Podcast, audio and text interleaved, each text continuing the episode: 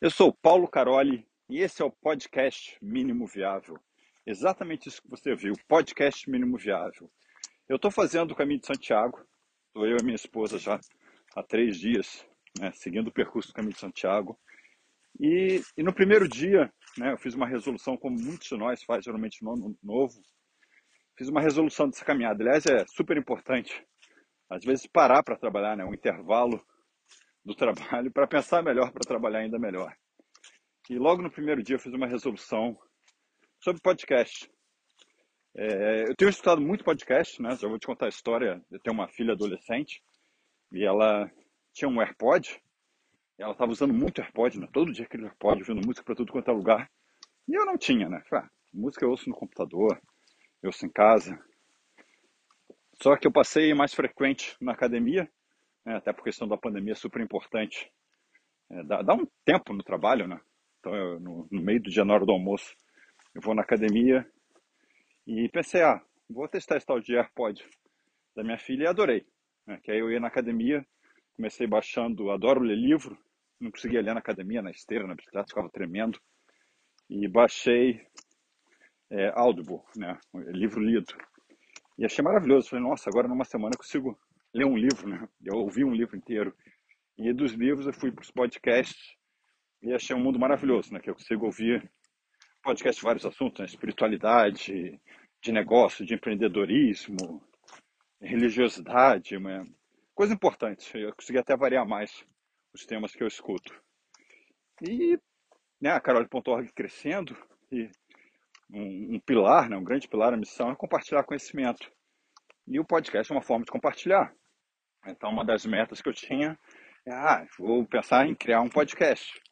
Eu lembrei, né, que há tempos atrás comprei uma câmera, falei, não, vou pensar em fazer vídeos. E nunca fiz, né? fiz esporadicamente, não, não funcionou, né? E eu, é, a pessoa que fala tanto de MVP, do produto mínimo viável, falei, não, para com isso, né? Vou, vou inverter isso. É, vou pensar em como fazer o podcast mínimo viável. Fui fui na internet, fui ler, né? É, comecei a ler de podcast, nossa, você... as dicas são, você vai ter que comprar um microfone maravilhoso, custa tanto, é, escreva o seu texto, pensa no que você vai falar. E, e realmente são dicas de quem está fazendo podcast muito profissional. Só que a gente comete muito esse erro, né? A gente olha grandes empresas, grandes organizações, grandes pessoas, aí você tenta, olha o produto delas, vai, a empresa tem que fazer o mesmo produto, vou copiar o produto. Não, não faça isso. Não copie o produto, não copie o resultado que a pessoa alcançou, que a organização alcançou. No máximo, copie o processo de inovação, ou o processo que aquela organização usa para inovar. Então eu quero conversar um pouco sobre exatamente isso, MVP e por que o, o podcast tem esse nome. O produto mínimo viável, né? o inglês The Minimal Viable Product é a sigla MVP. Esse conceito vem do, do Vale do Silício, tá? o Eric Ries fez ele muito famoso no livro dele, The Lean Startup, né? Eric Ries junto com Steve Blank começaram esse movimento é, lá no Vale do Silício. Eu quero te dar alguns exemplos é, de MVP. Primeiro que eu acho magnífico, tá?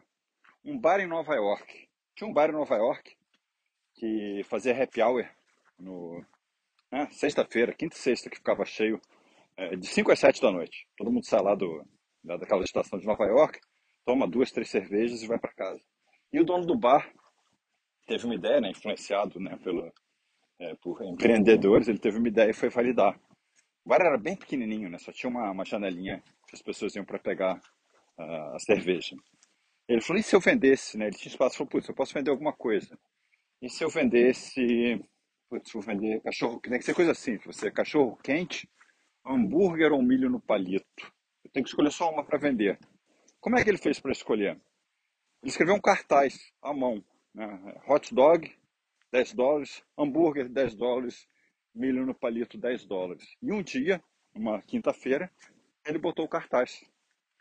Um caderno e uma caneta do lado. Aí vem a pessoa lá, freguês, alguns fregueses vinham. Ah, eu quero uma cerveja e um hot dog. Ele, ah, desculpa, acabou. E fazer uma marquinha no hot dog. Tinha outra, ah, uma cerveja e um, e um hambúrguer. Ele fazia uma marquinha, ah, desculpa, acabou. E dessa forma muito simples, ele conseguiu validar que a maioria das pessoas queria hot dog. Na semana seguinte, ele comprou lá o hot dog e passou a vender é, hot dog. Esse é um exemplo simples de MVP. Vou te dar um outro exemplo, mas da, da área de produto digital. O Mark Zuckerberg com o TheFacebook.com. O Mark, quando começa lá o Facebook, né, ele ainda é aluno de, de Harvard, tem lá a ideia muito simples. Ah, será que as pessoas vão querer compartilhar foto, comparar foto? Ele cria um aplicativo muito simples, né? pega um domínio de facebook.com e com uma funcionalidade muito básica que não tinha nem login, um login muito. Não, não, nem tinha login primeiro. E você podia subir uma foto e comentar nela. E ele enviou. Nem, nem, você cria um site na internet, ninguém acha. Ele enviou um e-mail só para seus amigos, seus colegas de turma. Oi, quer compartilhar as fotos semana passada? Sobe aqui. Olha a simplicidade. E assim começou um MVP, um produto mínimo viável para validar se pessoas estavam interessadas em compartilhar foto é, em alguma coisa que passou a ser uma rede social. Depois ele seguiu evoluindo o produto, validando MVP, MVP, né, passando até pelo ciclo né, de construir, medir, aprender, mas baseado no aprendizado do usuário. Um outro exemplo que eu acho interessante também é o Steve Jobs, quando ele lança o iPhone, né, o primeiro iPhone. É, olha, olha que época diferente, né? A Nokia dominava. É, a gente nem sabia que alguém imaginar que alguém pagaria um valor caro é, para um telefone que se cair no chão no elevador ele vai quebrar a tela. É, e, é, e, era uma tela inteira, não tinha nem teclado. Imagina isso, usando lá atrás, né? Quem tinha Nokia, todo telefone tinha que ter um tecladinho, né? Os grandes, grandes marcas estavam, como é que a gente faz para inventar os teclados ou para a pessoa digitar? Steve Jobs bolou uma coisa completamente diferente. E quando ele lança ao mercado, ele não lança um produto completo. Ele lança o MVP de um produto. O iPhone, a ligação, a qualidade da ligação era muito pior que os concorrentes. O Steve Jobs não estava querendo validar se as pessoas usam o iPhone para ligar. É, GPS, a tecnologia de GPS já estava disponível. O iPhone vem sem GPS. Ele não queria validar nada em relação ao GPS. Lá na frente talvez ele quisesse, mas não, não ali, né, naquele momento vem com uma tela grande. Tinha um bug no iPhone. É, eu sei que tem um, né, um amigo de um amigo meu trabalhava na equipe do iPhone, ele até falou dessa conversa que ele teve com o Steve Jobs. Tinha um bug do copy-paste, você não conseguia copiar o texto de um app para outro. Né? Por exemplo, chegava uma mensagem texto, você não conseguia copiar é, para o e-mail. Isso aconteceu com, com um amigo um amigo meu que não sabia português, tinha uma mensagem de texto para ele, falou, ah, me ajuda aqui. Eu falei, não, copia, já mesmo passa por e-mail. Eu não conseguia copiar. E o desenvolvedor da Apple falou, não, olha só, já resolvi, na minha máquina está funcionando. É só deployar, só que levava três semanas né, por causa do tinha que ir pro firmware lá do telefone. E o Steve Jobs falou, não, não, vamos com esse bug. Porque era um MVP, ele estava querendo validar. É, eu, como desenvolvedor, na época era desenvolvedor lá no Vale do Silício, eu recebi um e-mail da Apple falando, oi, desenvolvedor, é, estás interessado em desenvolver apps porque a Apple vai lançar uma plataforma que vai funcionar com um iPhone, com não sei o que, e esse vai ser o futuro. É um, um e-mail super motivador para ver. Ele estava validando se, se, desenvolvedores iam se interessar em desenvolver é, apps para o iPhone. Olha que interessante. A plataforma não estava pronta. Os primeiros apps que aparecem lá no, no primeiro iPhone, eles estão rodando direto em cima do, do firmware do telefone. Eles não estavam rodando em cima da plataforma. A equipe da Apple estava criando a plataforma, ainda estava criando. Eles tinham começado, mas eles queriam validar. Será que os desenvolvedores vão, validar, vão desenvolver usando esse contrato que a gente está fazendo para os apps? E tiveram um grande número de respostas, falaram, olha, a ideia da plataforma é boa, tem desenvolvedor que não é nosso, que não é da Apple, que está querendo desenvolver. Tá? Essa é a ideia de trabalhar com MVP. Agora eu volto para o assunto do, do podcast mínimo viável. Né?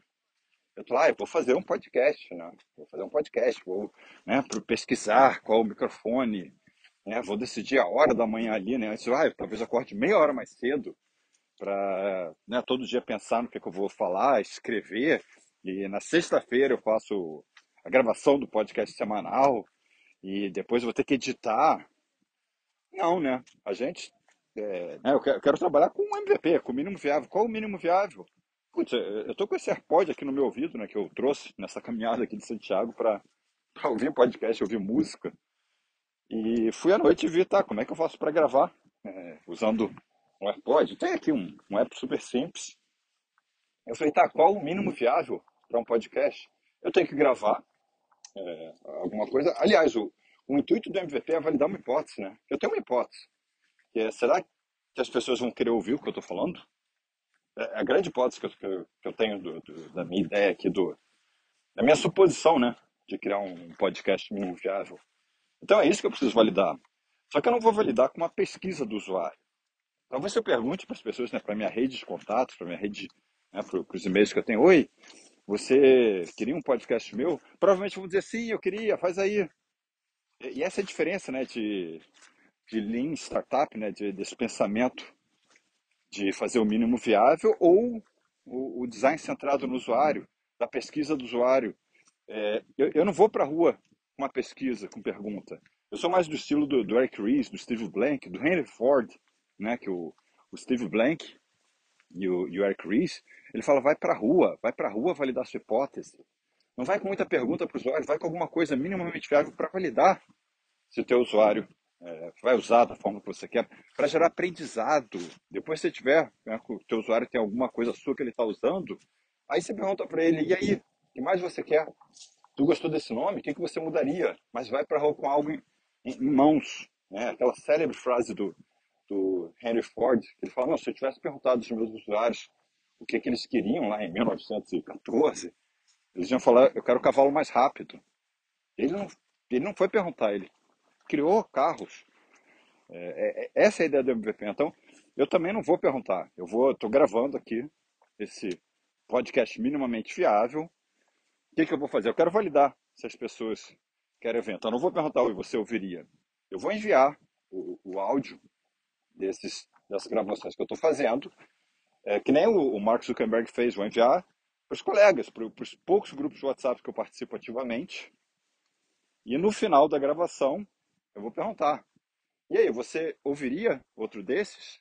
Se ouviria, dá um sinal, manda um contato. Esse é o mínimo que eu consigo fazer. E é isso que eu vou fazer. Mas eu quero ainda né, tocar em mais um assunto. Um outro assunto é o caminho de Santiago e a transformação. Só que esse vai ser um tema para um segundo é, capítulo desse podcast.